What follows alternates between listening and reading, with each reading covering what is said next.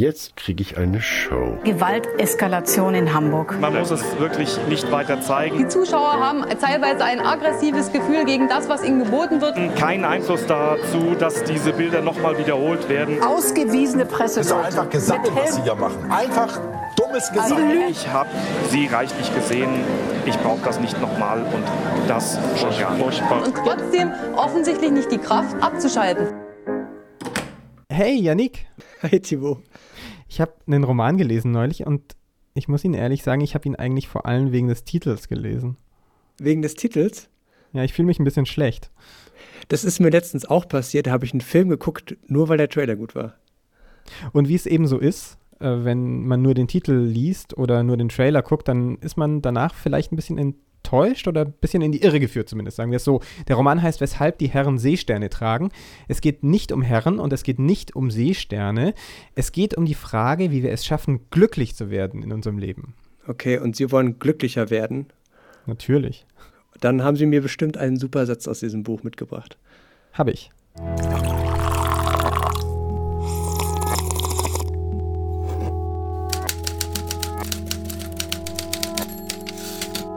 Ein Satz aus dem Roman Weshalb die Herren Seesterne tragen. Wir alle sollten an jemandem festhalten, damit er oder sie nicht auseinanderfällt. Ein paar mehr Sätze zum Satz von der Autorin, Anna Weidenholzer.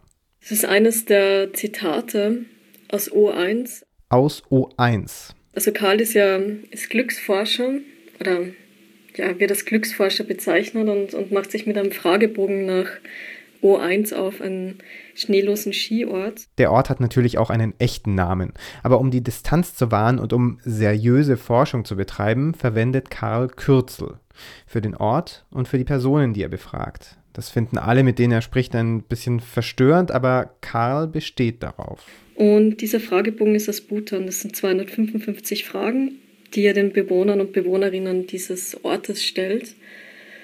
Und dieses, ähm, wir sollten alle an jemandem festhalten, ist ein, ein Zitat aus einem Interview, das vorkommt. Hm, wie hält man sich an jemanden fest? Na, ich glaube, es gibt verschiedene Arten. Also im Fall von, von Karl ist es sicher auch dieses, also bei Karl wäre es dieses Festhalten an Margit und seiner Frau, die, die im Text ja die ständig, die ständig anwesende Abwesende ist, also die ständig mitschwingt in ihm und ähm, in seinen Gedanken, in seine Gedanken hineinspielt und auch seine Gedanken formt. Also das ist eine Art von, von sich festzuhalten. Aber mit diesem Satz ist auch so das Festhalten an jemanden gemeint, dass man ja einfach auch an die anderen denkt und für die anderen da ist und, und ja, vielleicht einfach um die anderen, auf die anderen auch schaut.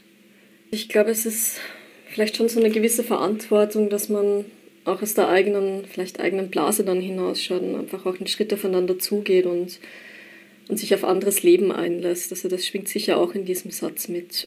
Das Buch ist voll von solchen Sätzen. Lebensweisheiten, sage ich jetzt einfach mal, wie eine Zutatenliste für ein glückliches Leben. Als könnte man sich Zufriedenheit kochen. Also was Karl herausfinden möchte, ist ja nicht die Frage nach dem, nicht unbedingt, das spielt auch mit, aber es ist nicht die, in erster Linie nicht die Frage nach dem individuellen Glück, wie man es jetzt aus irgendwelchen Glücksratgebern oder so kennt. Also ihm geht es ja auch mehr um die, um die Antwort auf die Frage, wie, wie ein zufriedenes Leben oder ein ja, zufrieden, ja, zufriedeneres Leben für uns alle ausschauen könnte. Und es beschäftigt ihn ja auch die Frage, weshalb wir oft so unzufrieden sind, obwohl die, die Umstände, in denen wir leben, ja sehr gut sind. Und woher dann diese Unzufriedenheit und Angst kommt, das, das spielt auch mit hinein. Aber Sie haben jetzt keine ähm, Feldstudie gemacht, wie, wie Karl sie macht und sind in irgendeinen Ort gefahren, haben die Leute nicht beim Namen genannt, um dann von Ihnen nein. zu hören. Nein. also ganz wie Karl habe ich es nicht gemacht, nein. Aber es ist schon auch viel mit, mit ähm, Beobachtungen gearbeitet und mit, ähm, oft auch mit Zitaten, die dann einmontiert wurden. Wir alle sollten an jemandem festhalten, damit er oder sie nicht auseinanderfällt.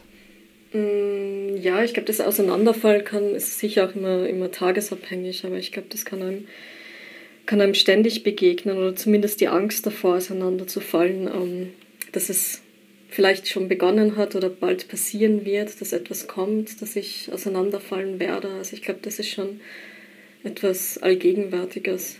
Dass ja, irgendetwas fehlt vielleicht einfach oder, oder die Angst vor etwas da ist und dass ich mich in keinem vollkommenen Zustand befinde.